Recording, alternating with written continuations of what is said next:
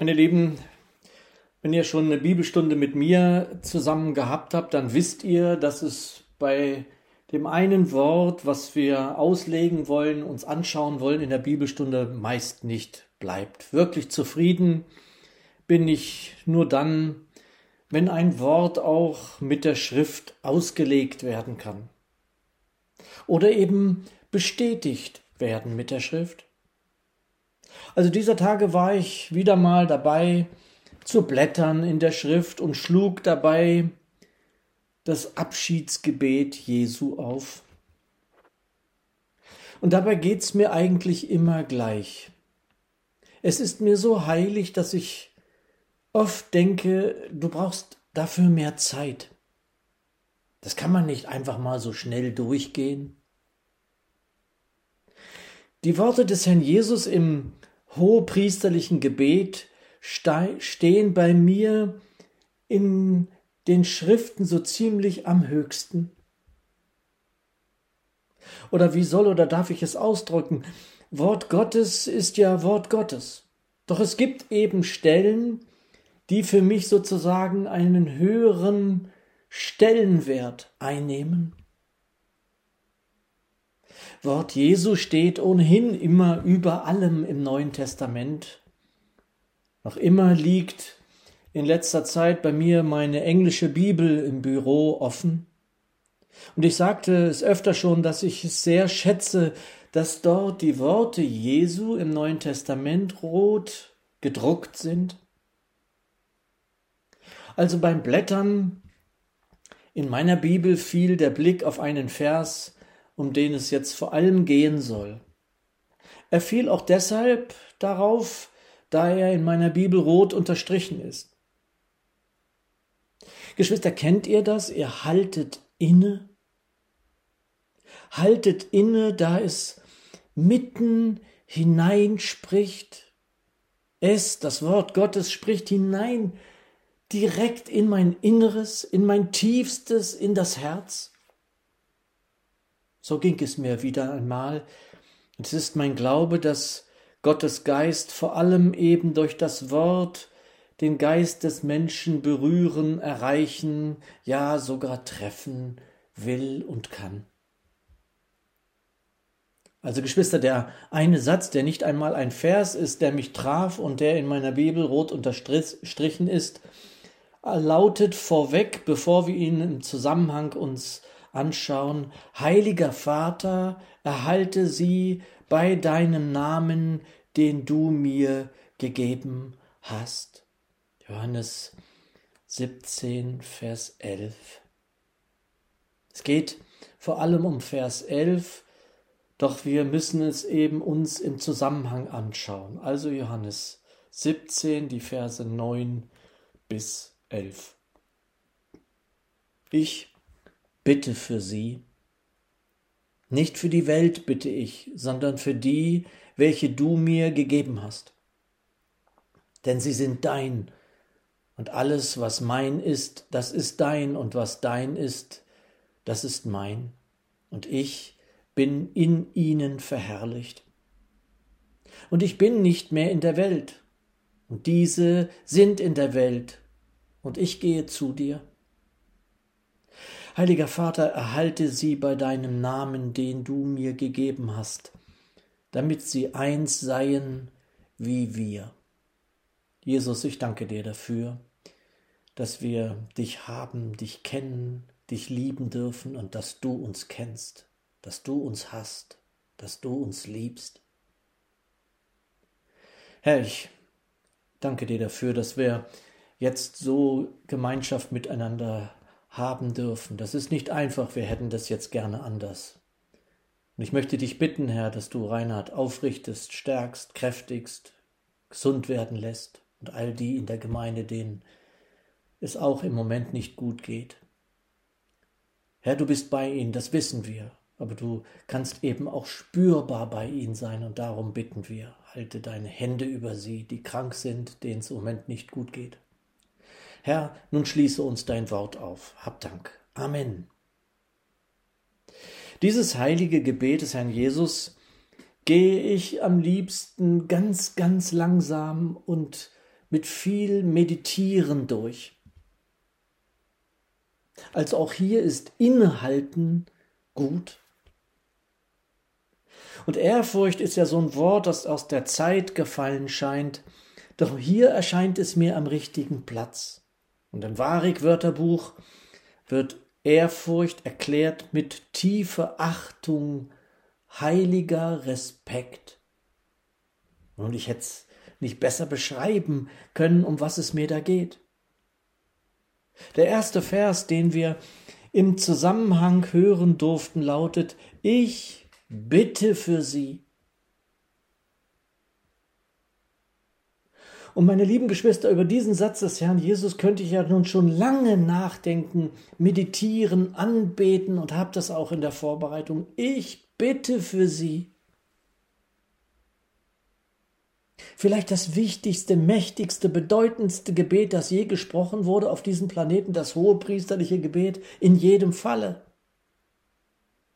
Und ich denke, dass wir ahnen, was Gebet bewirkt, welche Kraft es haben darf unter uns. Doch hier bittet der, dem alle Macht gegeben ist, Geschwister. Und wenn ich mir etwas wünschen dürfte, dann, dass der Herr Jesus für mich, ja für uns bittet, betet. Was sollte mir geschehen, wenn der Herr Jesus beim Vater für mich zu bitten, ja zu beten beginnt? Was soll mir geschehen? Und nun genau das ist es, woran ich hier glaube.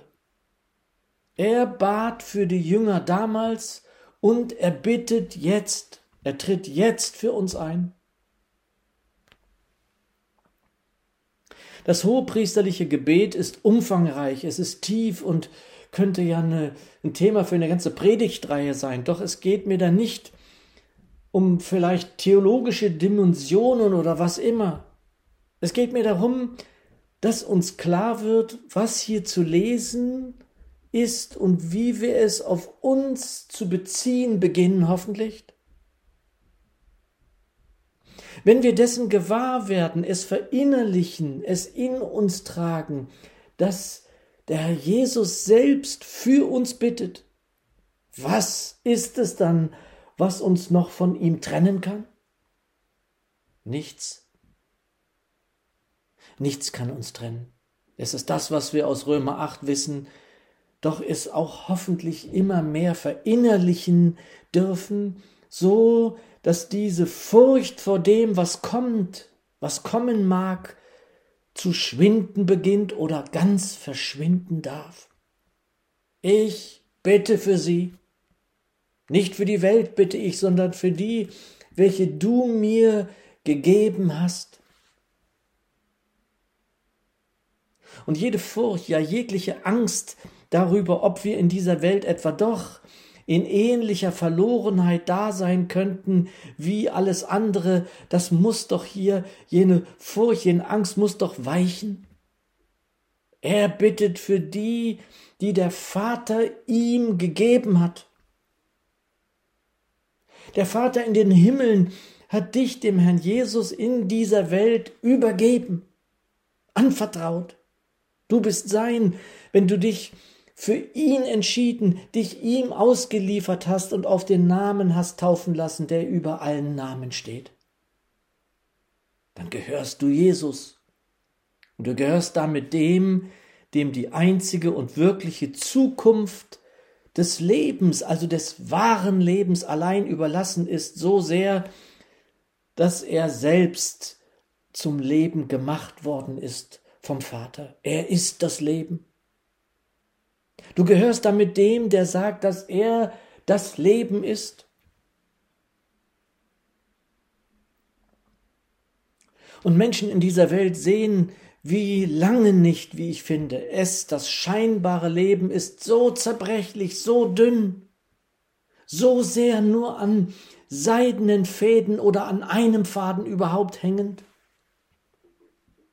Und wie mein Vater damals schon immer wieder gesagt hat, und es klingt mir noch in den Ohren, es gibt Regionen in dieser Welt, da zählt ein Menschenleben nichts.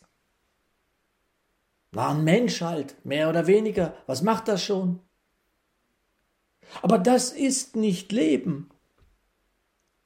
Denn Leben, so wie wir es wissen und erkennen dürfen, ist Licht, ist Fülle, ist Hoffnung, ist Kraft, ist Geist, ist Liebe, ist Jesus. Das alles macht aber nur Sinn, wenn eben Leben nicht in Vergänglichkeit endet. Das ist kein Leben. Und sehr wohl erinnere ich diese inneren Qualen manchmal des Absurden, des Sinnlosen, des Sinnentleerten, wie man heute sagt. Es gab mir einfach keine Ruhe, dass wir uns wohl entwickeln dürfen, hoffentlich als Persönlichkeiten, als Personen, als Wesen, um dann, und das war für mich fassungslos, einmal in einem Nichts zu landen, zu enden. Wofür soll ich dann weiter wachsen? Da hielt ich dann manchmal auch in anderer Art und Weise inne, indem ich einfach fassungslos darüber war, das soll's sein, das soll's gewesen sein. Außer einer durchaus vielleicht manchmal beachtenswerten, moralisch orientierten Humanität ist dann eben doch nichts übrig geblieben von jemandem. Und da wird dann gesagt, da hat jemand ein ewiges Werk geschaffen. Was ist denn davon ewig?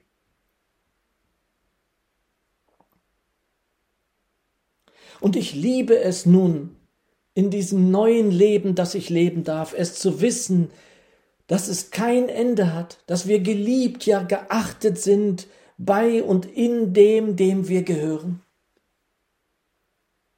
Ich gehöre keiner Religion, keiner Denomination, keiner Konfession, auch nicht irgendwelchen spirituellen Überzeugungen oder Richtungen. Ich gehöre Jesus.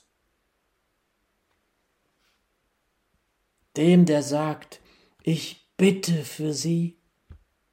Nicht für die Welt bitte ich, sondern für die, welche du mir gegeben hast, denn sie sind dein. Denn, meine lieben Geschwister, wer dem Herrn Jesus gehört, der ist eins mit dem Vater und ist damit Eigentum auch dessen, der Himmel und Erde gemacht hat. Das ist schon unfassbar. Und damit wird dann einmal damit wird dann eben Heil, was einmal zerbrochen war.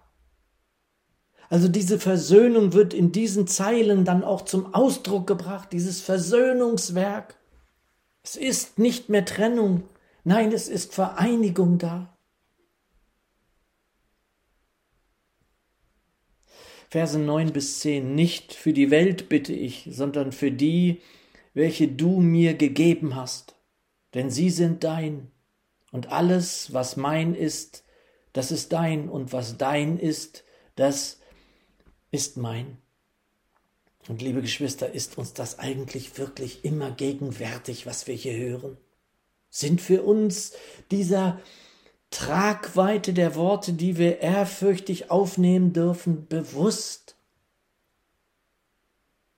Ist das in unserem geistlichen Bewusstsein angekommen? Menge übersetzt in Vers 9, sondern ich bitte für die, welche du mir gegeben hast, denn sie sind dein Eigentum. Das hört man ja manchmal so, ich bin dein und du bist mein, etwas, das ja immer mal gesagt wird, es darf zum Ausdruck bringen, dass da zwei oder andere zueinander gehören. Doch das, was wir hier in Vers 9 und folgende hören dürfen, meint doch viel, viel mehr. Also das Eigentum dessen zu sein, dem die Macht gegeben ist, die, die über allen anderen Mächten ja zu finden ist, bedeutet doch mehr. Niemand kann sie aus der Hand dessen reißen, der Himmel und Erde erschaffen hat. Und natürlich kenne ich auch diese Stimmen, die dann immer kommen, diese inneren Stimmen, die mir sagen, ja, aber was ist denn mit denen, die leiden, die in Ketten sind, um genau dieses Namens willen? Und wir wissen ja von alledem, was besonders Open Doors uns in den letzten Jahren auch immer wieder neu nahegebracht hat. Und der Herr selbst weiß doch davon. Ja, er ist doch der, der uns darauf vorbereitet hat. Wir wissen doch davon. Und deshalb ist es wichtig zu erkennen, was das alles wirklich bedeutet.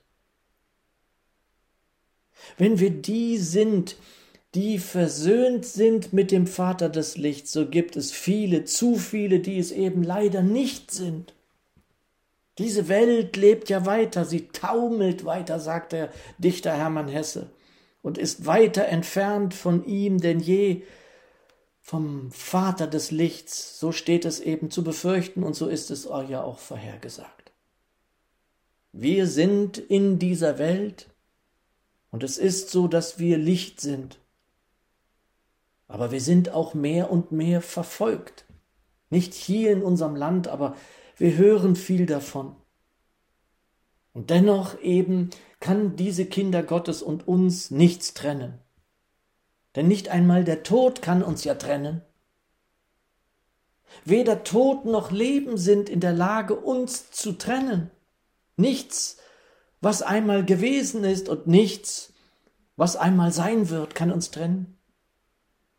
Keine Engel des Bösen, Dämonen oder irgendwelche Kräfte. Nichts, was in der Höhe noch was in den Tiefen ist, kann uns trennen. Und auch sonst kein Geschöpf, kein Wesen kann uns scheiden, kann uns trennen von der Liebe, die der Herr ist, und diese Liebe ist in Christus Jesus, unserem Herrn, nachzulesen.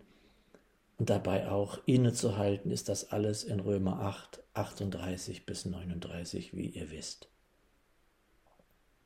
Liebe Geschwister, vielleicht habt ihr das Jugendwort des Jahres auch gehört. Jedes Jahr wird ja so ein Jugendwort gekürt. Dieses Mal konnten es mal die mitwählen, im Internet, die es am besten, am besten wissen sollten, nämlich die Jugend selbst. Und dieses Jugendwort des Jahres heißt Lost. Ich kannte es schon.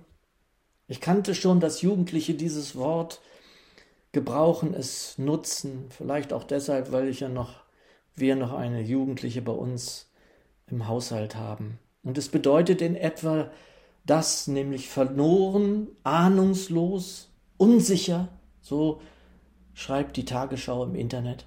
Verloren, ahnungslos, unsicher.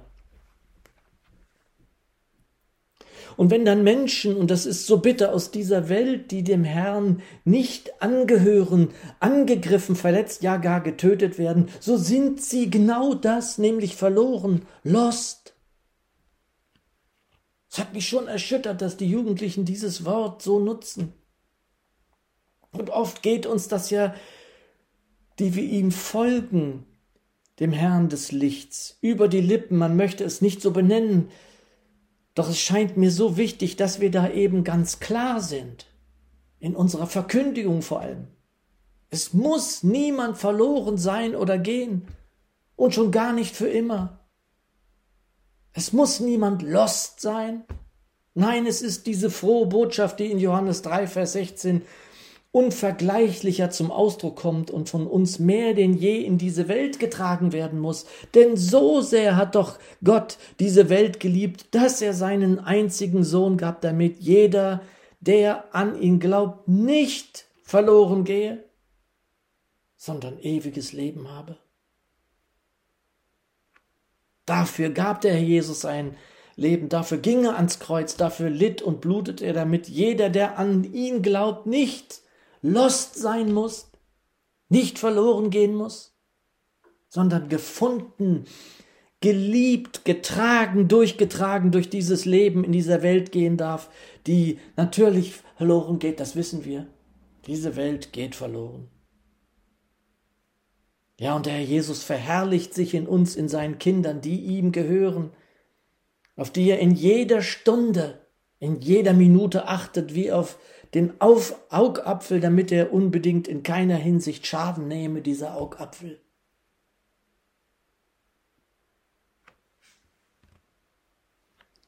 Macht er das nicht? Nimmt er nicht Acht? Gibt er nicht Acht auf, auf seine Kinder? Vielleicht sagt uns das jetzt wieder so eine Stimme. Der Jesus sagt dazu, in Matthäus 10, Vers 28, das, was wir dazu wissen müssen und vieles uns erklären darf, was da geschieht, wenn Menschen auch in seinem Namen ihr Leben lassen hier auf Erden. Und fürchtet euch nicht vor denen, die den Leib töten, die Seele aber nicht töten können, sondern fürchtet euch vielmehr vor dem der Seele und Leib verderben kann in der Hölle. Für mich auch so wichtig im Nebensatz jetzt mal zur Diskussion, ob es eine Hölle gibt. Aber daran ist mir ohnehin nicht gelegen, darüber zu diskutieren. Ich traue dem Wort des Herrn. Ja, es geschieht Schlimmes in dieser Welt, auch eben mit seinen Kindern. Doch sie können, wenn sie an ihm, dem Herrn, bleiben, nicht getrennt werden von ihm, wie wir wissen, durch nichts, durch niemand. Es gilt für sie heute dasselbe, was für seine Kinder damals galt. Daran wird sich, bis er wiederkommt, nichts ändern. Und ein Vers nach unserem Predigtwort ist das zu hören, was mit ihnen damals und mit uns heute in dieser Frage gilt. Vers 12. Und ich habe sie behütet und keiner von ihnen ist verloren gegangen. Wir kommen schnell zum Ende des Textes und dem Satz, der in diesen Tagen mir förmlich zugeflogen ist. Im zweiten Teil des Verses 12 hören wir, Heiliger Vater, erhalte sie bei deinem Namen, den du mir gegeben hast, damit sie eins seien wie wir.